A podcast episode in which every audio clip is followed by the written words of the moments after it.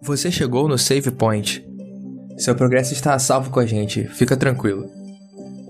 Fala, Save Mores, como vocês estão? Que saudade que eu estava, mas dessa vez nem deu pra sentir saudade de mim. Gravei a lição 5. Se vocês não ouviram, vão lá dar uma olhadinha, porque está incrível o episódio. Bom, sejam bem-vindos a mais um episódio do podcast Save Point. Eu sou a Camila, para quem não me conhece, e a gente está trazendo o episódio, no caso, a lição 7, tá? Da nossa lição jovem, contexto bíblico. É, eu trouxe uma pessoa muito especial, que teve uma trajetória que eu acompanhei de perto. Agora a gente está um pouquinho separados, mas não tem problema. Que depois eu vou lá também conhecer, que ele vai falar um pouquinho do projeto dele, do que, que ele está fazendo hoje, ele vai se apresentar, tá bom? É, pastor, fale como é que você está, o que, você tem feito, fale com o pessoal, se presente. Maravilha.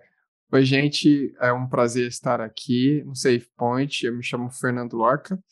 Estou atualmente trabalhando como pastor da Barra da Tijuca aqui no Rio de Janeiro e é, desenvolvendo um projeto de plantio de igreja no Jardim Oceânico. A gente está muito feliz com tudo que tá, está acontecendo ali no bairro. Nós estamos vendo Deus, é, Deus agindo e é um privilégio para a gente colaborar nessa missão é, que Ele tem de salvar pessoas aqui na Terra. Acho que é isso, Camila. Mais alguma coisa? Eu acho que já deu Aquela, ah, aquela resumida, né? É, deu aquela resumida. E quem quiser saber um pouco mais sobre o projeto, fale conosco no nosso Instagram, tá bom? Arroba podcast. Arroba podcast.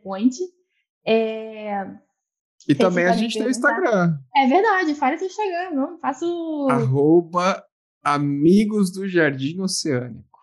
Pronto, melhor ainda, que já vai ter contato direto com eles. Se tiverem alguma dúvida, quiserem participar, sinta-se à vontade. Bom, Perfeito. a gente vai começar, pastor, pelo texto bíblico dessa semana, que foi Lucas, uhum. né, do 16 ao...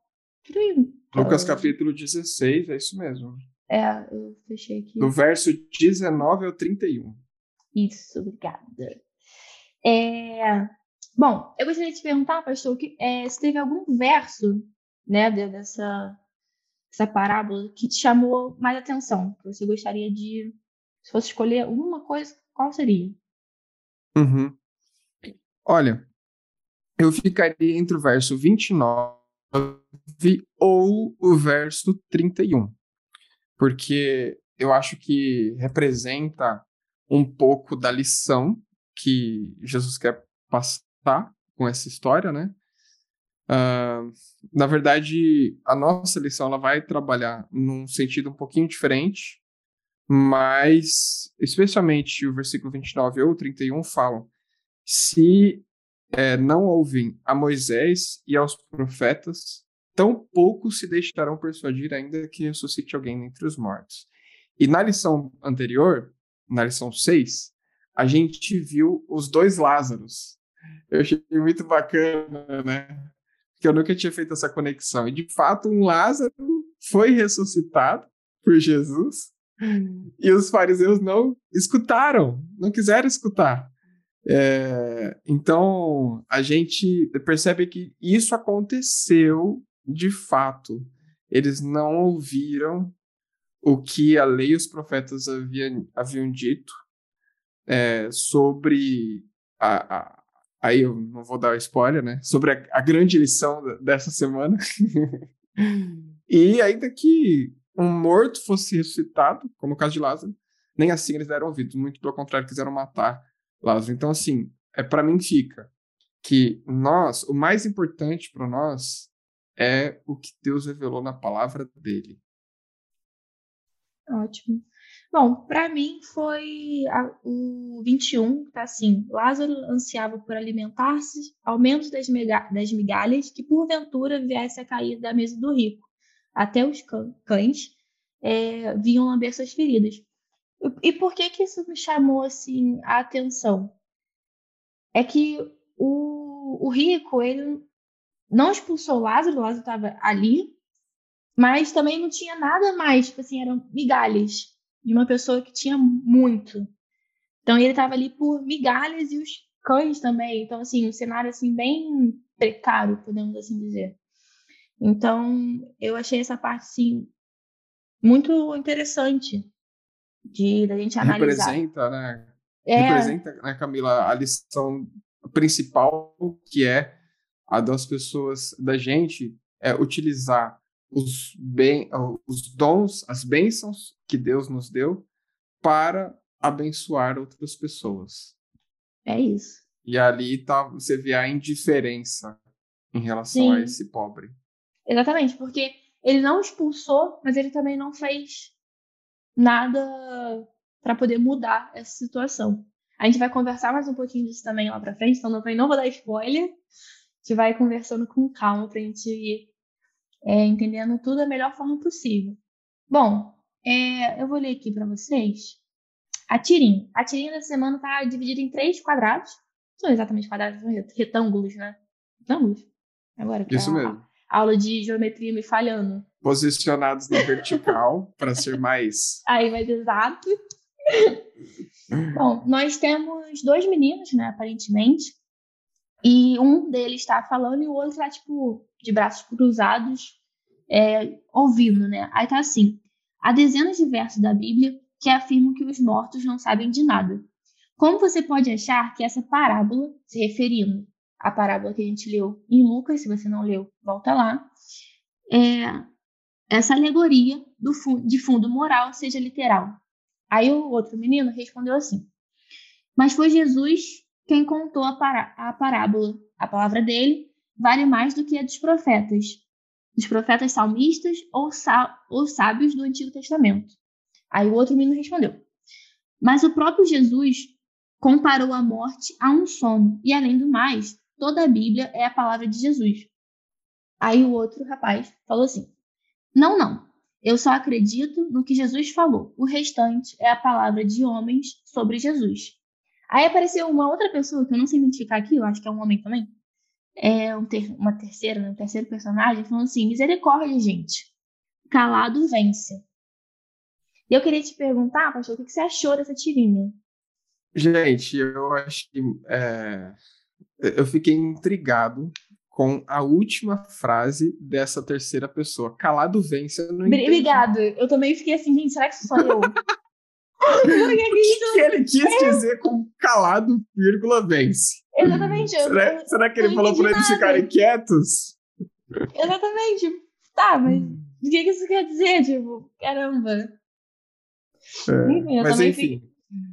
É, eu acho que a tirinha ela representa um, um pouco da, da discussão que acontece entre os próprios cristãos, né? Porque os dois estão falando aqui da Bíblia, estão falando do mesmo é, texto, só que eles estão partindo de premissas diferentes. E o primeiro parte da premissa de que essa é uma história real, e o segundo, quer dizer, perdão, o primeiro parte da premissa de que essa é uma parábola, que é o garoto da direita, e o segundo parte da premissa de que é uma história real. E, e aí o, o primeiro apresenta aparentes contradições. Se você for considerar isso como uma história real, é, como você vai é, harmonizar com outras declarações do próprio Jesus acerca da morte, né? Então, e, e, a, e, até mesmo outras declarações do resto da Bíblia, do Antigo Testamento, enfim. Mas eu achei muito interessante a sacada da tirinha, é, porque o, o, o segundo garoto, ele acaba meio que colocando as palavras de Jesus contra a própria Bíblia como se é, as palavras de Jesus tivessem uma autoridade maior do que a Bíblia. Aparentemente, isso é algo legal, é um sinônimo de respeito, né? Ué, quem manda mais? O próprio Deus ou os profetas? Mas é, você, ao analisar a vida de Jesus, por exemplo, quando Jesus foi tentado, ele disse: não só de pão viverá o homem, mas de toda a palavra que sai da boca de Deus. Lá no Sermão da Montanha, Jesus disse que aquele que, a, que ele falou assim: ó, nem um tio ou um jota é, vai mudar da lei até que o céu passe. E quem ensinar diferente disso será considerado menor no reino dos céus.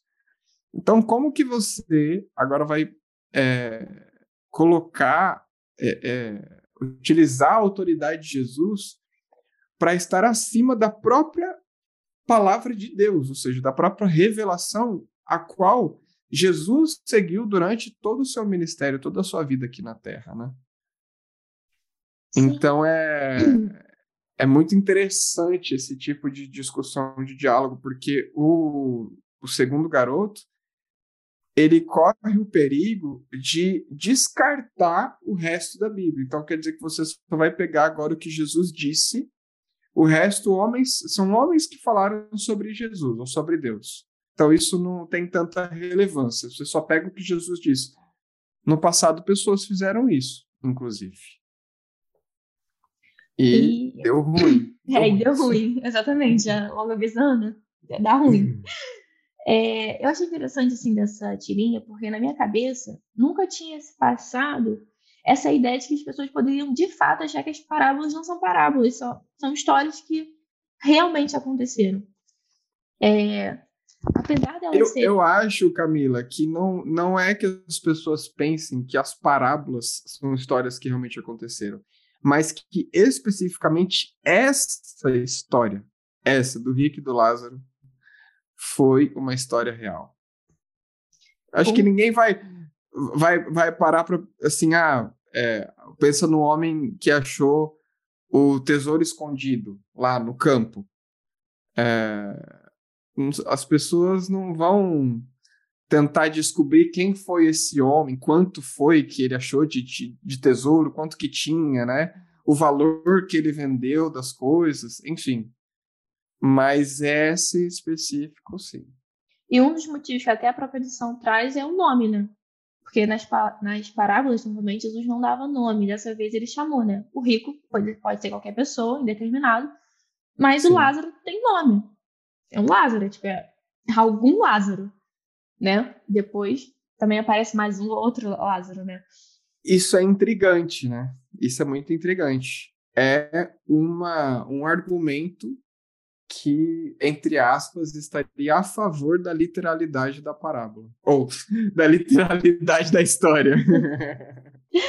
Isso.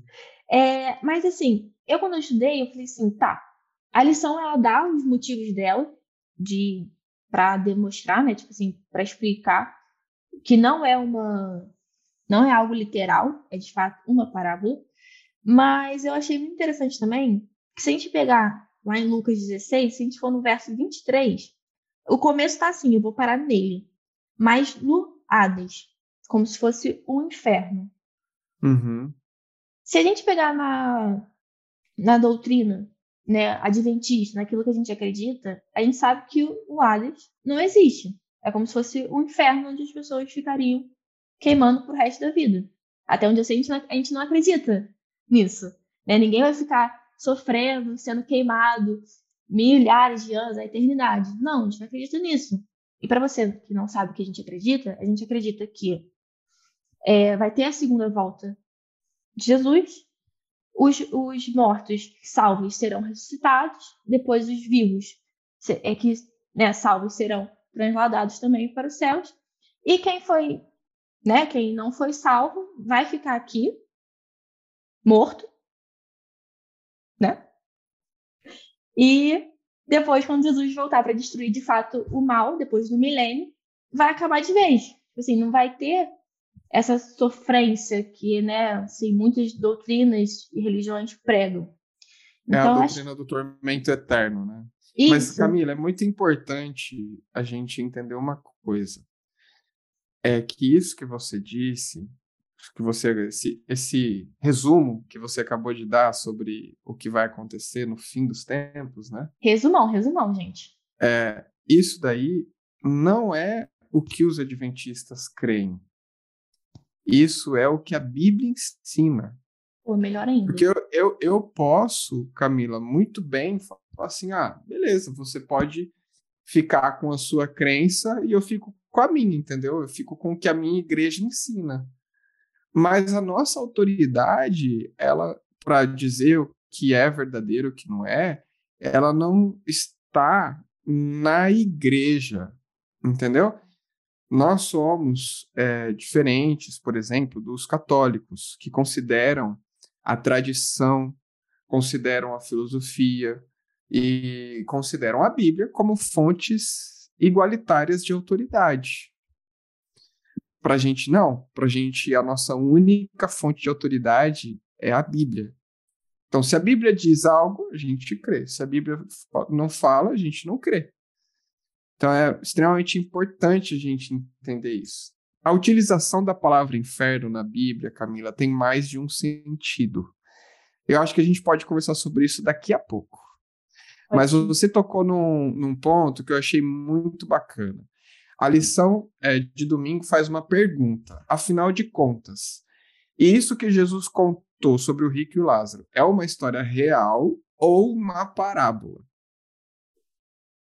E, embora a gente tenha visto aí um argumento a favor da literalidade dessa história, a gente tem muito mais argumentos a favor da não literalidade.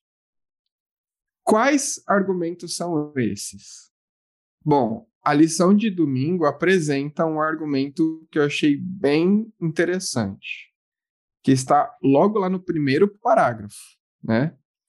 É, Jesus começa a contar essa história com uma fórmula que ele utiliza nas outras parábolas. É, a fórmula, no caso, é havia certo homem, ou havia, ou é, certa pessoa, essa palavra certo, né? Havia alguém, é, dá indício de que seja uma parábola. Existem outros lugares que ele utiliza isso, como em Lucas 7, 41, 14, 16, 15, 11, 16, 1, 19, 12, 20, verso 9. Eu não sei se você teve a curiosidade de ler todas essas passagens, eu tive. E achei muito interessante, porque de fato não é exatamente hora, via certo, mas é o mesmo sentido, assim, ó, certo homem, quando ele vai, por exemplo, contar sobre a parábola do, a parábola não, sobre a história, né, do bom samaritano, sobre o do, a do filho pródigo, né? Ele sempre utiliza é, essa fórmula. Então é uma coisa que dá indício de que é uma história, é, uma parábola, uma história com, com simbólica, né? Uma outra coisa que uma, uma outra evidência a favor da não literalidade, ou seja, a favor de ser uma parábola, a gente vai encontrar na lição de terça-feira. Lá no terceiro parágrafo, tem até uma, um grifo azul, né? Apesar de impactante, sabemos que essa história não é real por várias razões. Que aí ele vai trazer algumas razões. Eu pontuei aqui, além dessa fórmula inicial, eu pontuei mais seis evidências. Camila. Maravilhoso. Por, que, por que, que eu convidei? Por que, que será que eu convidei esse, esse ser humaninho para falar sobre esse tema muito bom? Por favor, à vontade para falar todos. Vamos lá. A segunda evidência é a seguinte: é, os mortos, de acordo com a Bíblia, eles não falam. Eles nem se comunicam entre si. Onde na Bíblia nós temos claramente é, evidências apontando nessa direção. O livro de Eclesiastes é muito bom nisso. Ele traz Eclesiastes 9, verso 5. Eu vou abrir aqui para compartilhar. Espero ser rápido. Embora eu sei de decor, eu gosto de abrir. Eclesiastes 9, verso 5. Olha só. Os vivos sabem que vão morrer. Mas ele é bem enfático. Mas os mortos não sabem coisa nenhuma. Nem tampouco eles vão ter recompensa, porque a sua memória já está no esquecimento. E o versículo 10 diz assim ainda, ó, tudo quanto vier a sua mão para fazer, faze-o conforme as tuas forças, ou seja, faze-o agora. Porque no além, ou seja, na morte, para onde você vai algum dia, não há obra, nem projetos, nem conhecimento, nem sabedoria alguma. Então a gente tem o livro de Eclesiastes é, sendo bem enfático, que os mortos não sabem de coisa alguma. E aí tem alguns textos que vão dizer mais claramente sobre a conversa, sobre a fala, de que a sepultura é a região do silêncio. Olha só o que diz Salmo 115, versículo 7. Aliás, 17. Salmo 115, verso 17. Os mortos não louvam o Senhor, nem os que descem à região do silêncio. Muito claro, né? Muito claro. Ou seja, os mortos estão na região do silêncio. E quando a gente volta para a parábola de Lucas, contada lá em Lucas 16, o que, que a gente vê? Que tanto Lázaro quanto rico, eles é, morrem.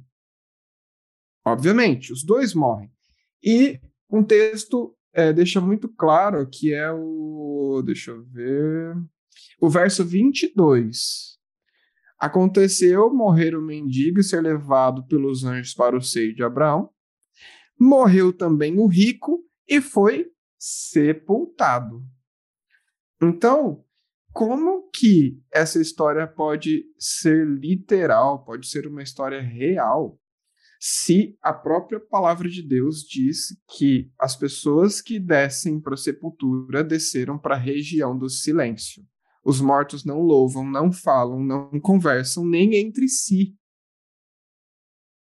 O que, que você acha disso, Camila? Eu, assim, eu acho muito interessante a lição 5, que foi até que eu gravei, a gente também trouxe Eclesiastes para falar né, dessa questão da morte, que a lição vem, ela vem tra tratando isso, né? Assim, o que acontece com o nosso corpo quando a gente morre. Quando a gente morre. É, mas esse ponto, eu não sei se você olhou para esse lado, mas eu, quando eu estava lendo essa, essa parábola, eu achei interessante que ele tentou salvar a família, tipo assim, ele pediu, ai, mande Lázaro, né, ressuscitar, tal, ali, para falar com, com a minha família. Só que olha quanto deplorável, nem que Deus fizesse isso, né, que não faria, porque é contra o que ele ensina, como você trouxe, mas mesmo que fizesse, a pessoa, as pessoas né, da família dele não se renderiam à palavra de Deus. Então, é, eu achei profundo isso, porque era algo que Deus não faria, e que se ele né, fosse temente ali a, a Bíblia, a palavra, tudo mais, ele né, saberia disso, mas que a família estava assim tão distante daquilo que é, era o certo, né? Assim, daquilo que a gente acredita certo, que nem desse jeito eles poderiam ser salvos. Então, às vezes, às vezes eu fico me perguntando até que ponto nós somos os ricos? Até Sim. quando a gente está distante de Deus, assim, a não acreditar mais na palavra de Deus. É para quem passa por. É. Pode falar, pode falar.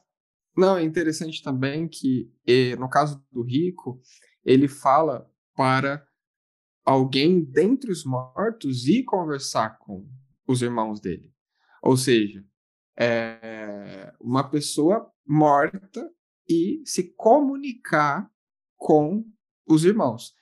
E Abraão, nessa história, ele só ele não reconhece essa possibilidade. Ele fala assim: olha, ainda que alguém ressuscitasse, ou seja, a visão na, na, na, história, o rico ele pensava que o morto poderia conversar com os irmãos.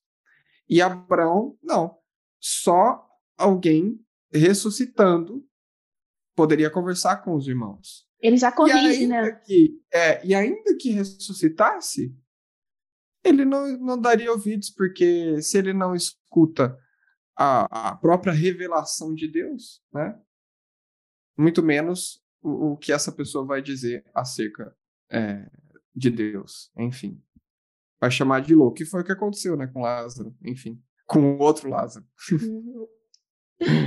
é, o interessante é que esse, o contexto da parábola, a gente ainda está na segunda razão, né?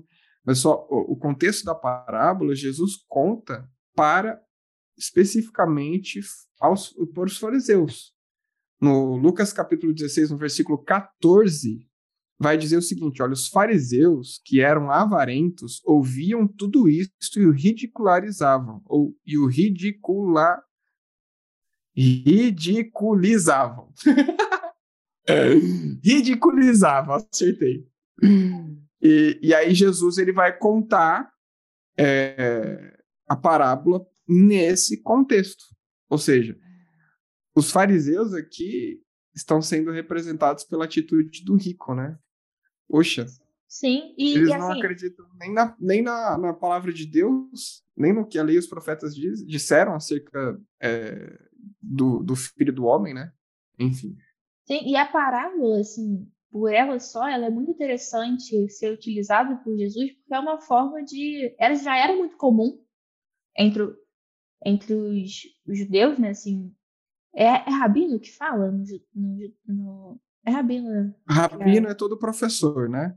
É. Geralmente os fariseus eram os rabinos e os saduceus eram os sacerdotes. Mas isso não era uma lei, né? E assim, a questão da parábola, ela é boa porque era uma forma de explicar algo complexo de uma maneira mais fácil de, se, de ser digerida né, pelas pessoas que naquele momento não tinham a cabeça para poder entender vou, tudo aquilo. Eu, eu vou chegar aí. É, porque, assim, primeiro a gente precisa saber se ela é uma história real ou não. E a partir daí, a gente vai analisar outros pontos, né? O que você está falando é uma coisa muito bacana, é, mas eu não, eu não quero comentar agora, quero comentar mais para frente, que ainda tem então, coisas super interessantes, Camila. Então vai. Para apresentar. Então, olha só. A primeira evidência é a fórmula inicial.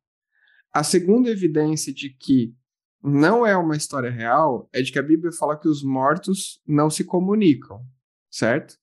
A terceira evidência é que a parábola ela apresenta é, partes do corpo agindo, como o olho, no versículo no versículo, deixa eu ver, 23, diz que o rico levantou os olhos e viu ao longe Abraão e Lázaro no seu seio. Então, aqui apresenta o, os olhos enxergando, apresenta a boca do rico né, tendo sede, ele falando que eu tenho sede, pede para Lázaro colocar uma gota de água aqui na minha boca, porque eu estou com sede, por causa das chamas e o próprio, os próprios, as próprias mãos e dedos do Lázaro, né?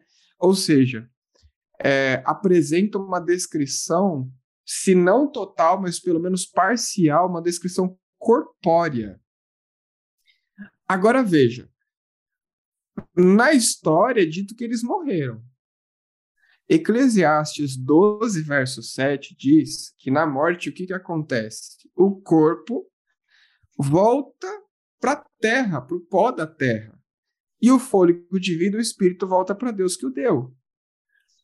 Então, como que você me explica essa história sendo literal se no contexto da morte o corpo ainda funciona? Entende? Então, aqui a terceira evidência é o seguinte: o corpo não continua funcionando no estado da morte. Os olhos não veem, a boca não sente sede e os dedos não se mexem. O corpo vira pó.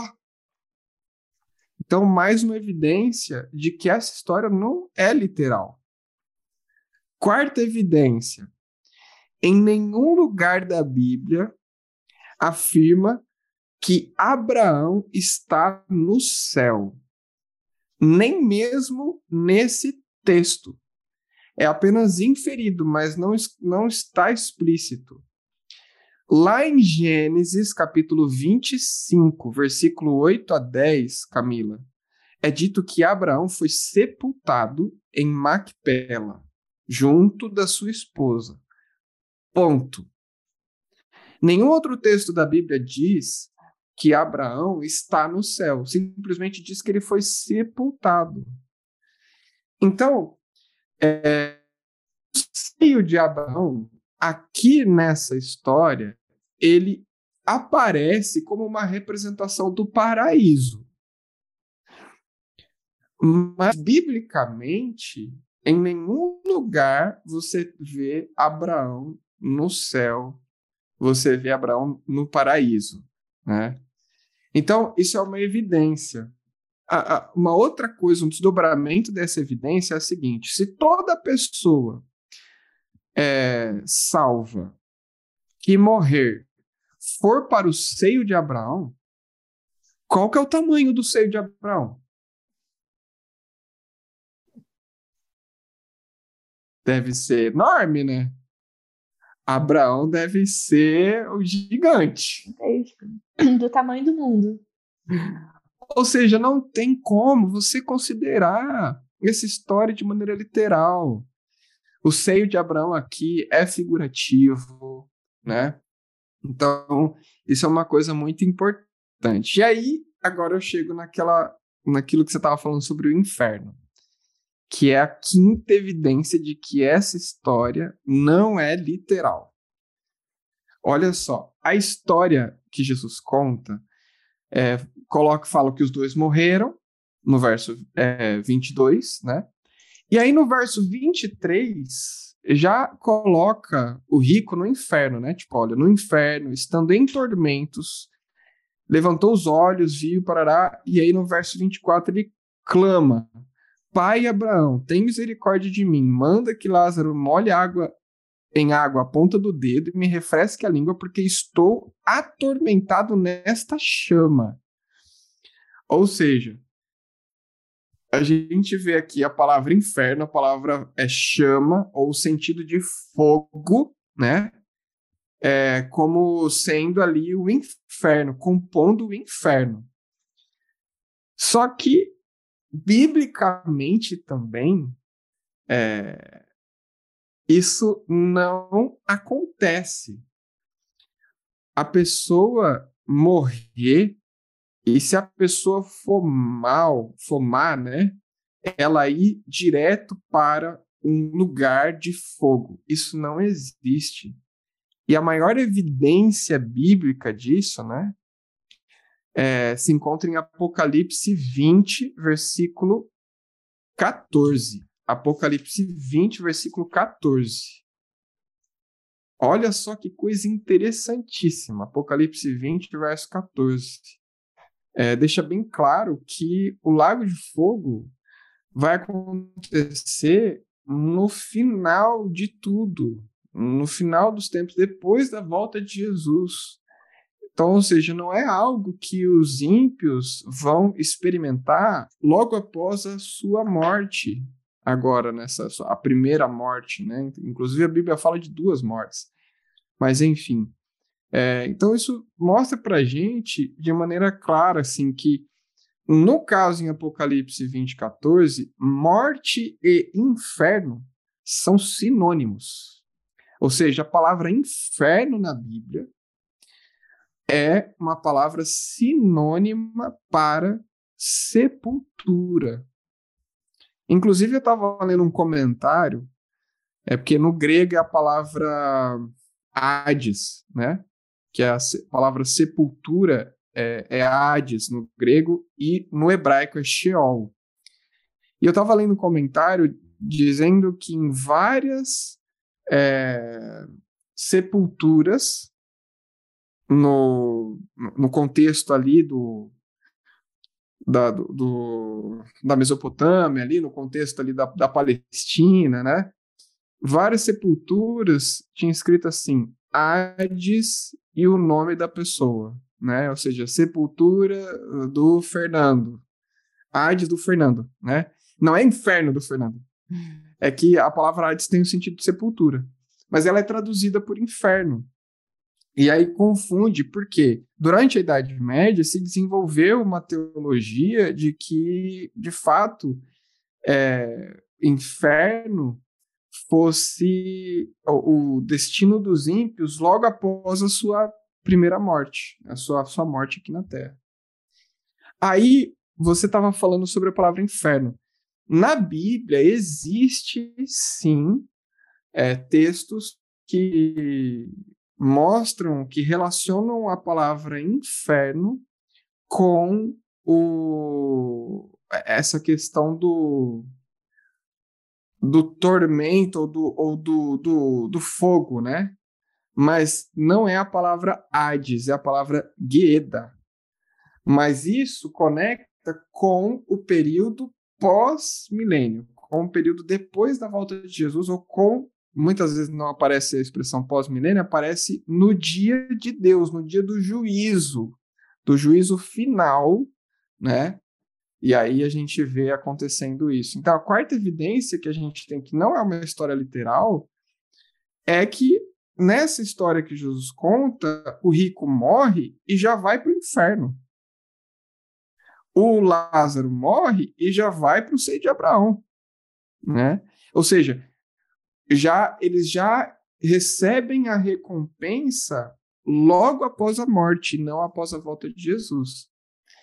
Quando a gente lê, por exemplo, Mateus 24, versículo 31, né, que os anjos vão na volta de Jesus recolher os salvos e levar para o céu. Não é depois que os salvos morrem. Então, isso é uma coisa muito importante.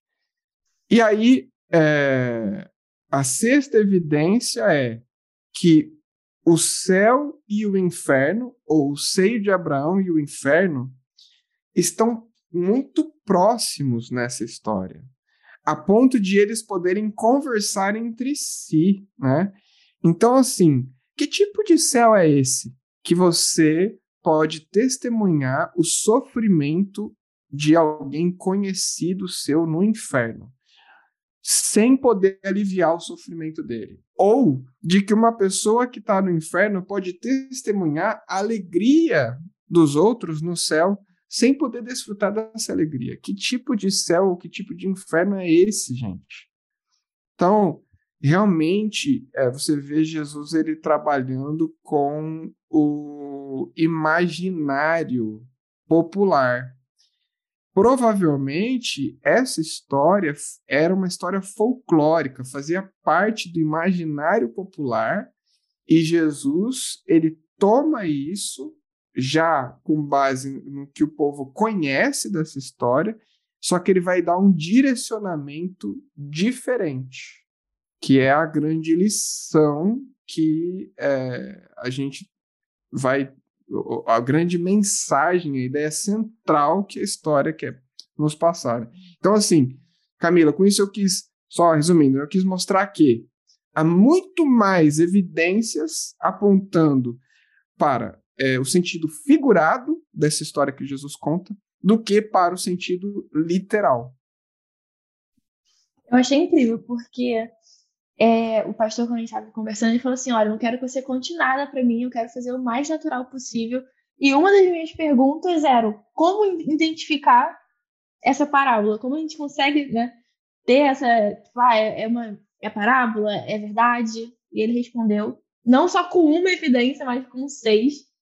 Foi muito bom, muito obrigado. Acho que você trouxe a lição toda desses seis pontos, né? Assim, fechou Fiz um resumão, né? Fez um resumão muito bom nesses seis pontos. E eu acho que agora encaixa super bem. Eu, eu engatei aqui e foi embora. E foi embora. Mas foi ótimo. Agora eu vou deixar você falar o resto do, do podcast. podcast. Falei 40 minutos, mas os, os últimos 10 são seus, tá bom?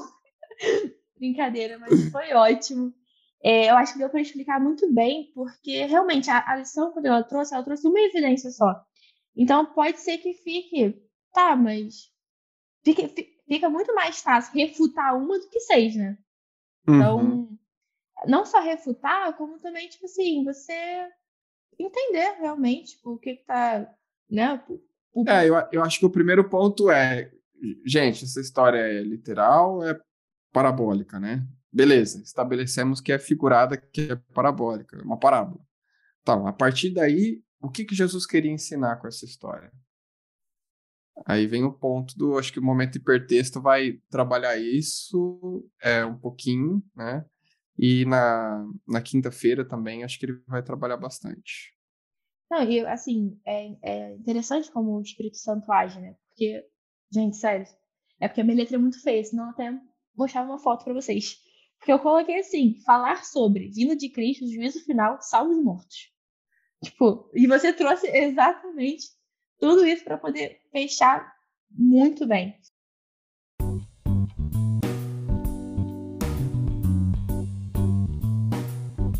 A palavra dessa vez é perfil. Pastor Fernando Lorca, o que, que você pensa né, quando você ouve a palavra perfil? Eu penso em mim. Qual é o meu perfil? Na, no, no hipertexto, a gente leu ali Mateus 25, 31 a 34, né? Mostrando que Jesus ele vai separar é, os bodes do, das ovelhas, dos cordeiros, no tempo do fim. É, é, e isso indica dois grupos, como a lição de terça-feira aborda. Então, qual é o meu perfil, né? Eu, eu faço parte do grupo que abençoa ou do grupo que segura as bênçãos? Então, eu acho que a palavra perfil, se eu fosse conectar com uma outra palavra de rede semântica, eu colocaria a palavra eu. Oh, muito bom.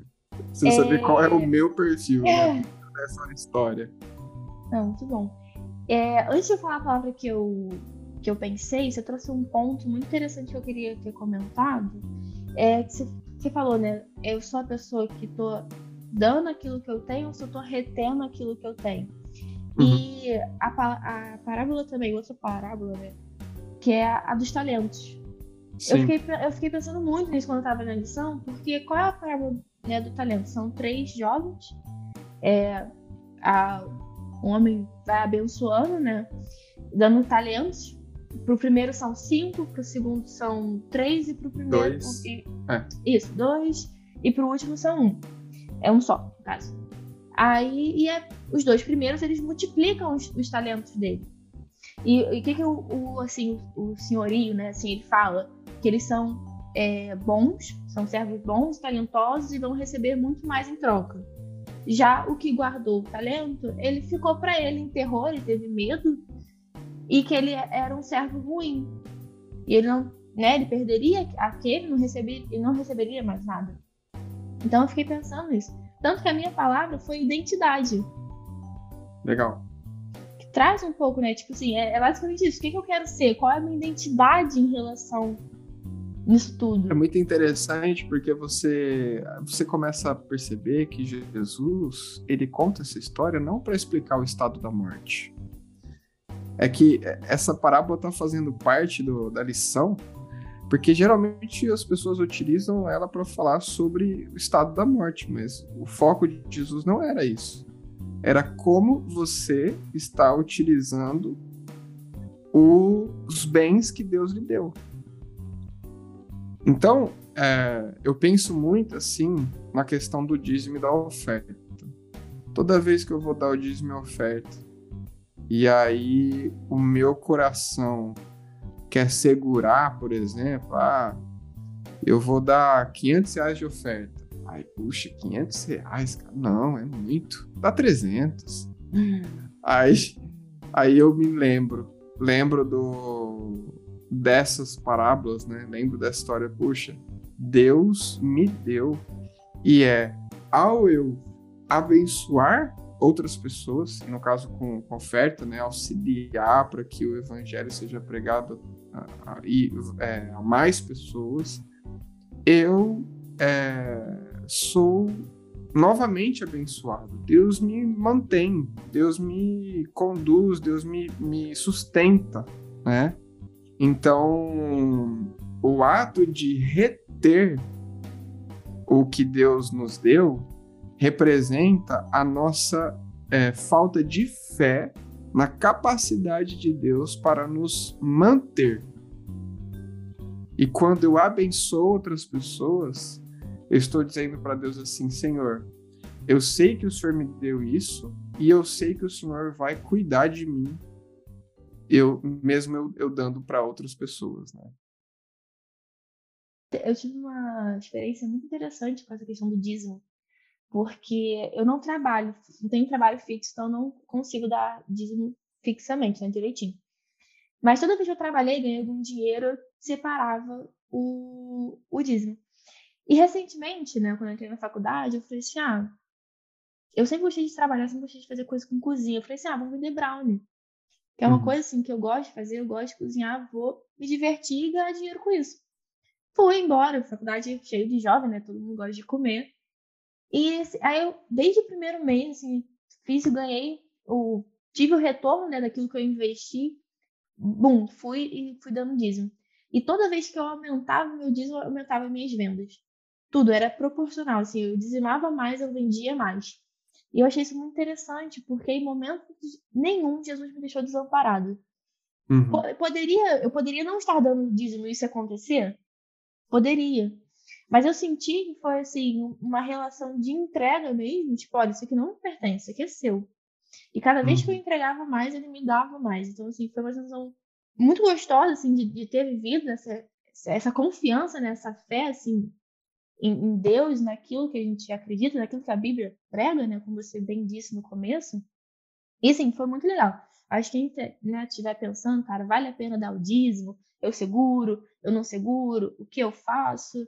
eu acho que vale a pena confiar assim na palavra de Deus e, pô, vale muito a pena. Enfim. Eu acho, eu acho que o dízimo é um termômetro dessa grande mensagem que Jesus é, quis passar por meio da parábola, né? Que nós recebemos as bênçãos de Deus para compartilhar, para abençoar outras pessoas. E o, o ponto central é que o nosso destino eterno é definido pela maneira como nós vivemos nesta vida, vivemos nessa terra, né? E pela maneira como nós usamos os recursos que ele nos dá.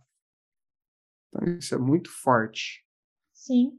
E a própria, a própria visão de quinta-feira, né, ela vem trazendo para a gente poder voltar né, um pouquinho da, dessa. Uhum. Você lembrou muito bem qual o, a, o motivo dessa parábola não foi para explicar a morte, foi para explicar o erro do rico. O que, que foi que ele fez uhum. de errado, né?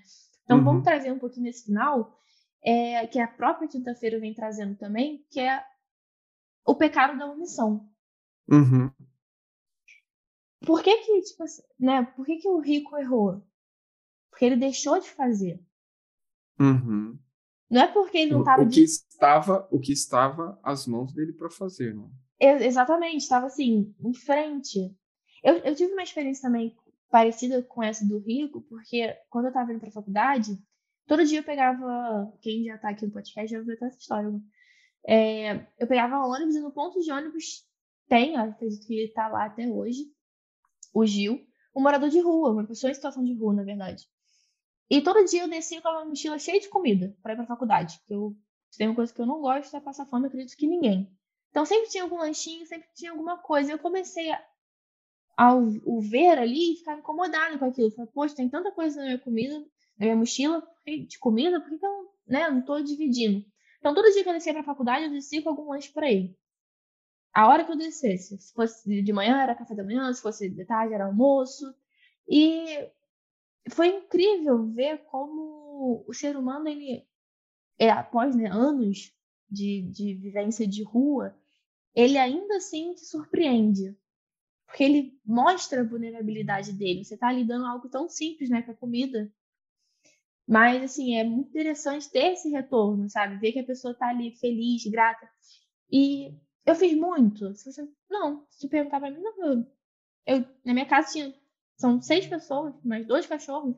Então, assim, eu não dividi muito. Eu, sabe, eu dei mais um prato. Então é isso. O, o, erro do rico não é você achar que, tipo assim, ah, só porque eu sou rico eu não vou entrar no, no reino dos céus. Não, não é isso. Não é porque você tem muito, é porque você não tá fazendo aquilo que tá a um passo de você, tipo. Você não tá fazendo o que você não está fazendo com aquilo que você tem, né? É por isso que o dízimo ele é uma representação do dessa grande verdade. Que o dízimo é o seguinte: Deus nunca pede para a gente dar o dízimo daquilo que a gente não ganhou. Então, Deus é, não vai cobrar a nossa omissão daquilo que a gente não podia fazer. Ele vai cobrar a nossa omissão daquilo que a gente podia fazer e não fez. Né? Então, isso é algo muito bacana. Assim. Acho que o dízimo ele é um referencial, porque se eu não tenho, eu não preciso dizimar, não tenho essa responsabilidade diante de Deus. Ele sempre vai me pedir a responsabilidade daquilo que ele me deu, né? Então, no caso do rico, as riquezas foram Deus, foi Deus que deu as riquezas para ele, né? Exatamente.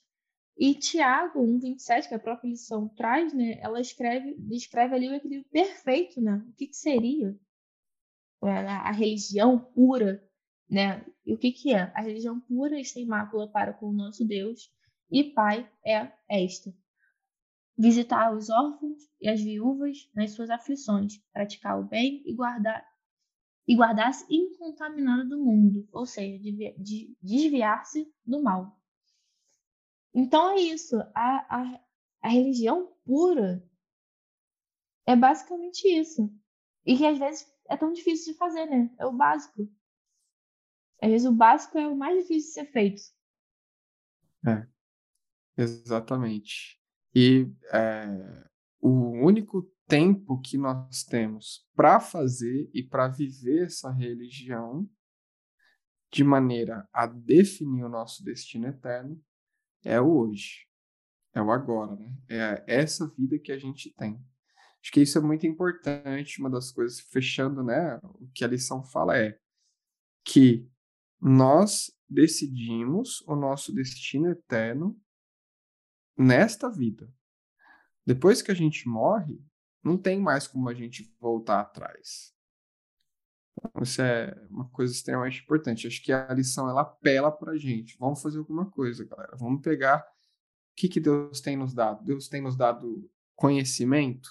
Vamos compartilhar conhecimento. Vamos abençoar pessoas com o nosso conhecimento. Deus tem nos dado dinheiro. Vamos compartilhar. Deus tem nos dado comida. Deus tem nos dado o que é e de como, de que maneira nós podemos é, abençoar outras pessoas com aquilo que Deus nos deu, né?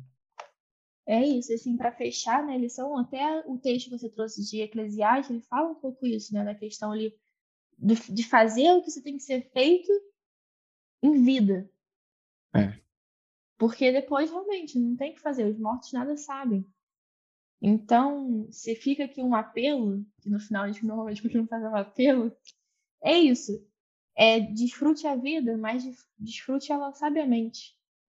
Fazendo aquilo que Jesus fez. E uma coisa que eu me regulo muito é: Jesus faria o que eu estou fazendo? É um excelente, é uma excelente pergunta para você saber como se guiar. Está perdido, não sabe? Faz essa pergunta para si mesmo. Cara, Jesus estaria fazendo isso?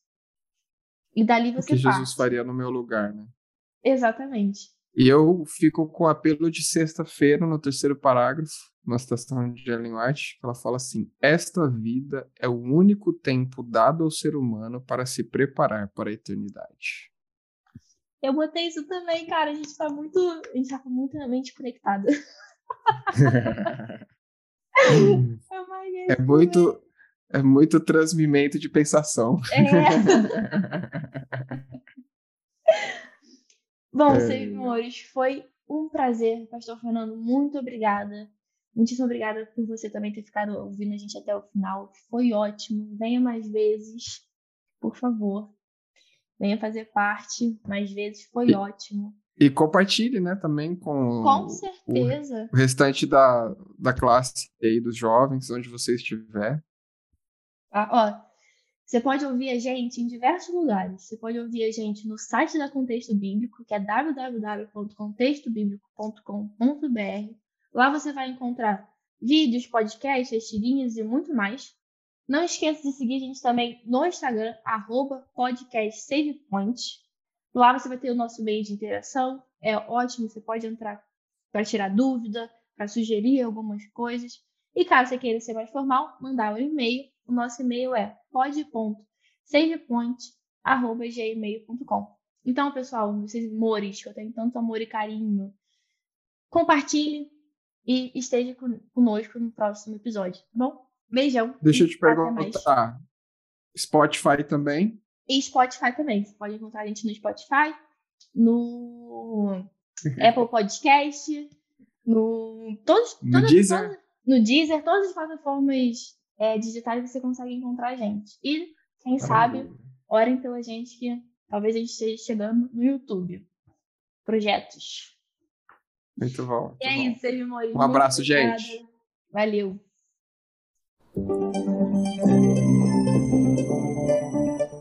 Você ouviu o Save Point.